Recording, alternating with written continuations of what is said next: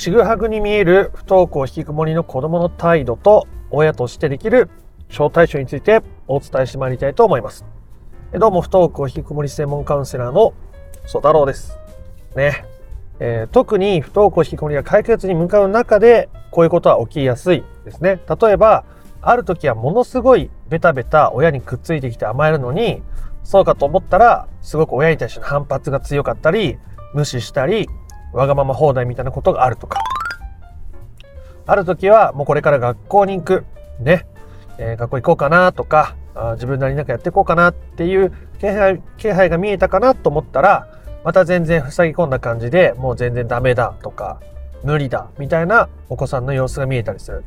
親御さんとしては、一体どっちがこう、本当の子供なんだろうとか、どうやってそれに対して関わったらいいんだろう、振り回されちゃうなってえー、思いやすいところですね。今回はどうしてそういうことが起きているのか、じゃあそれに対して親としてどうやって関わっていくこと、向き合っていくことが本質的な解決に向かうのかってことをお伝えしてまいりたいと思いますので、不登校引きこもりを本質的に解決していきたいぞという人は最後まで聞いてみてください。えということで、まあ、そのなんでそういう子供のね、ちぐはぐに見える態度があるのかっていうと、子供の中にもいろんな子供がいるということですね。いろんな子供がいるんです。例えば、ね、子供にエネルギーが溜まってきて、ちょっとずつ学校行けるかな？って思えてるお子さんと、えでもやっぱり行ってうまくいかなくなったら嫌だし、行ったらストレス抱えそうだし、うん、無理かもしれないっていうお子さんと、まあ両方いたりするわけですね。だからある時には学校に前向きにこう向かおうとしてる姿が見えたり、ある時にはやっぱりダメかも無理だっていう側面が出てきたりするわけです。で親御さんとしてはその前向きに学校に行くっていうところにもうちょっと背中を押してあげてなんとか言ってあげたいっ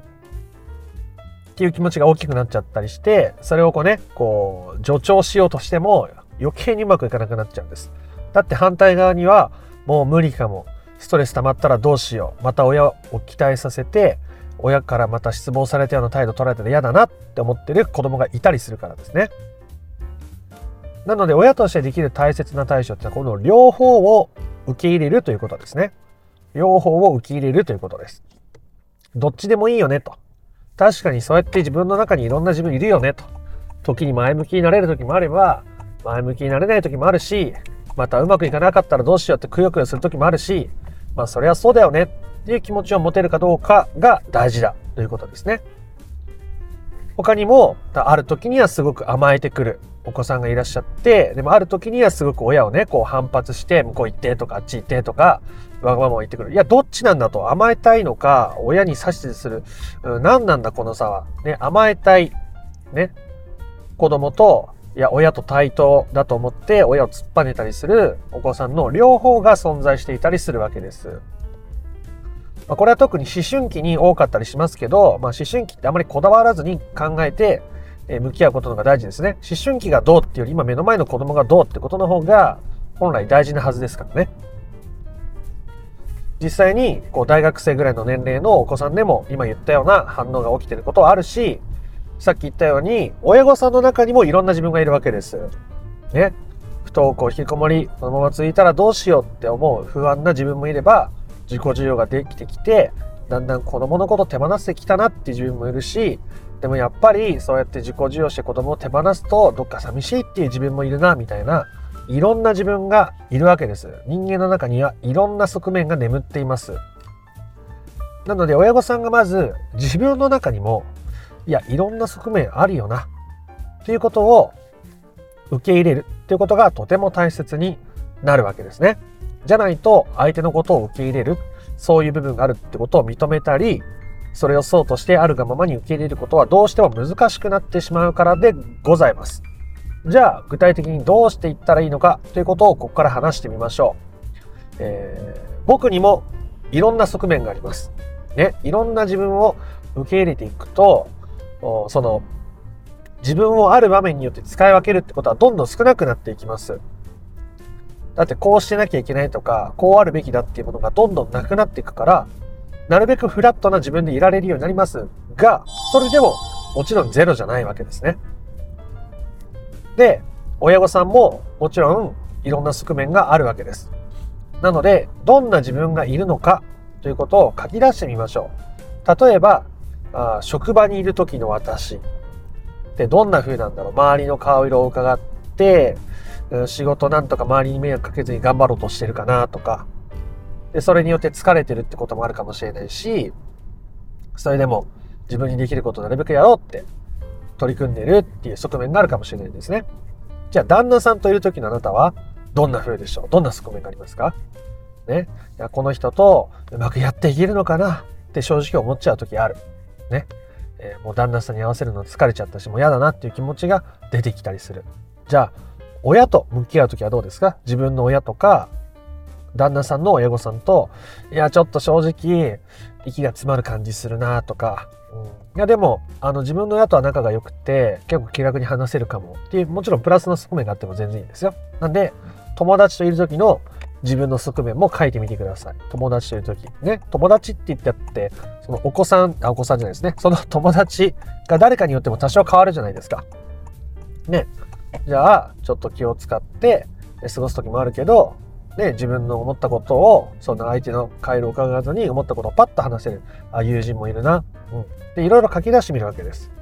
そうすると、家族用の私と旦那さん用の私と子供用の私と親用の私と義理の両親用の私と職場の時の私と友達の時の私友達の時の私は A さん B さん C さんでそれぞれちょっとずつ使い分けてる。あ自分ってこんなにいろんな側面があるんだな。じゃあ子供にもそりゃあいろんな側面あるか。だって不登校引きこもりになった。その時にはいろんなべきねべがねきっと子供のことを苦しめていてねきっと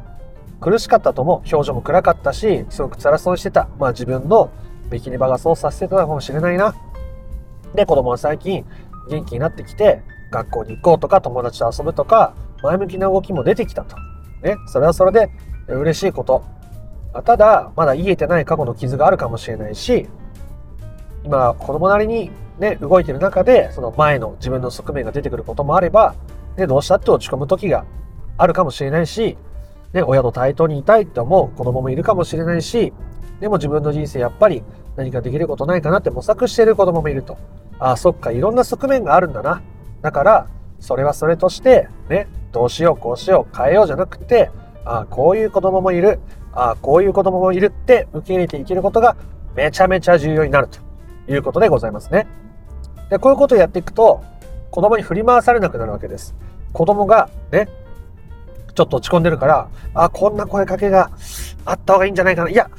じゃなくて、いや、今は、こういう風に関わっ、うー何がいいんだろう、うん、っていうか、子供のやっぱね、暗い顔を見てると、うん、落ち込むし苦しくなっちゃうな、っていうのが、まあ、だんだんなくなっていくわけですね。だって、いろんな自分を受け入れられているから、自分にもいろんな側面があるって思えているから、子供のいろんな側面を見たときに、あ、そっかと。ね、そりゃ人間、いろんな側面があるかと。まあ、特に、まあ、思春期ってね、こう、自我が確立するような時期ですし、まあ、いろんな自分がいると。親に甘えたい自分もいれば、親の対等にいたい自分もいると。いうことを自然と受け入れやすくなるわけですね。頭で受け入れた方がいいんだと思ってるのと、あ、そっか。私もいろんな側面あるし、この子にもあるかって思えるかどうかは全然違うわけですね。僕だって思いますよ。本で読んで、あこういうことかって分かって、一瞬で自分のね、心に浸透させられるかって言ったらそんなうまくいかないじゃないですか。だから、さっき言ったみたいな手順をやっていくと、それが負に落とせるようになるということでございますね。本当にお子さんの中にいろんな自分が存在しているんです。本当は親のためになれたらいいなって思う自分と、でも傷ついたし親嫌いだなって思う自分がいたりもするし、子供と遊びたいなともあ子供友達と遊びたいなっていうお子さんもいればでも友達今更遊んでくれないかなっていう不安になる自分だっていたりするわけですよ。だからそれはそれとしてあるがままに受け入れる。そのためには親御さんがまず自分をあるがままに受け入れるということがはちゃめちゃに重要だというお話でございましたね。ということで話をまとめてみましょう。今回は不登校引きこもりの子供のちぐはぐな態度と、親としてね、それに対してどう対処すればいいのかという超対処について具体的にお伝えしてまいりました。一見ちぐはぐに見えるようなお子さんの態度は、ね、それは、あの、一貫性がないって思うんじゃなくて、いろんな自分がいるっていうことなんですね。学校に行きたい、行こうかなと思う自分。でも、また疲れちゃうかなっていう自分。ね、うまくやれるかなっていう自分と、もしダメだったらまた、まあ、嫌な気持ちになっちゃうし、親にも嫌な思いさせちゃうんじゃないかなっていう自分がいろいろいたりするわけです。で、親に反発したい自分もいれば、ね、親の期待に応えてあげたいと思う子供もいたりするわけですね。なので、親にとって都合のいい子供の部分だけを認めようとしたり、そしてそれを、ね、どうにか大きく、ね、この学校に行きたいって思う自分をどうにかもっと大きく成長させてって思うとパンクしますね。えー、関係は悪化しますね。本質的な解決には近づけませんね。ええー、だってそうじゃない自分を受け入れられてない、受け入れてくれない人が近くにいて、ストレスを手放して自分の人生を歩むってことは難しいからですね。だから、どんな子供も受け入れるってことが大事になると。じゃあ、どうやったらいろんな子供を受け入れられるんだい？とはいえ子供がやっぱね、目の前で右往左往してたり、いろんな態度を見せられると、親としては気持ちが振り回されてしまうという気持ちもよくわかります。なので、親御さん自身に対するアプローチが大事ですね。なので、まずは親御さん自身にもいろんな側面があるということを認める、受け入れるということがとても大切です。具体的なステップとしては、あなたが職場でいる時の私、家にいる時の私、子供と関わっている時の私、旦那さんと一緒にいる時の私、自分の親と一緒にいる時の私、えあとは義理の親と会う時の私、友達と会う時の私、プライベートで一人でのんびり散歩してる時の私でもいいですよ。いろんな私をこうシチュエーションごとに区切ってみて、その時の自分ってどうなんだろう。ね。その時の自分がどれもストレスを感じずに満たされた気分で自由に動けていたとしたら、きっとあなたは悩んでないわけですね。でもどっかでは悩んだり、どっかでは明るくしたり、どっかでは辛い表情を見せないようにしたり、どっかでは頑張っていたり、いろんな側面があるわけですよね。それが全部ネガティブな必要もなければ全部ポジティブである必要もないですけど、でもいろんな側面があるよね。あ、自分にもこういう側面があるんだ。あったんだ。あ、そっか。ってこう見てわかる。ね。と、子供が持っているいろんな側面についても、あ、そりゃいろんな側面あるか。じゃあ今は甘えたい時なんだな。ね。じゃあ今は学校に行こうって頑張ってる時なんだな。あ、じゃあ今は落ち込んでる時なんだな。そういう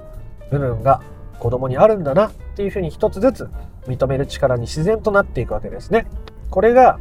自己需要が他者需要になっていくというメカニズムとも合致するわけでございますね。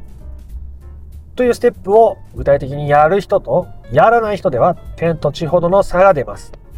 もちろんあなたに今元気やその覚悟がなければ取り組めないワークかもしれません。だったらゆっくり休むなり、ね、時期が来た時にワークに取り組んでみてください。きっと大切な気づきがそこには待っていると。本質的な解決へ近づく大切な一歩が踏み出せることでしょう。えー、ということで、あなたなりのペースで取り組んでみてください。では、今回の話が良かったなとか、面白かったなと思った方は、いいねやコメントをしてみてください。不登校引きこもりの解決法について順序立てて知りたいよという方は、説明欄の URL から公式 LINE に登録をしてみてください。そちらから不登校引きこもり解決のための三種の神器という動画セミナーを無料でプレゼントしております。チャンネル登録も興味のある方はしておいてください。では、あなたの登校引きこもりの問題が本質的な解決にたどり着くことを心から願っております。また別の配信でもお会いしましょう。ありがとうございました。宗太郎でした。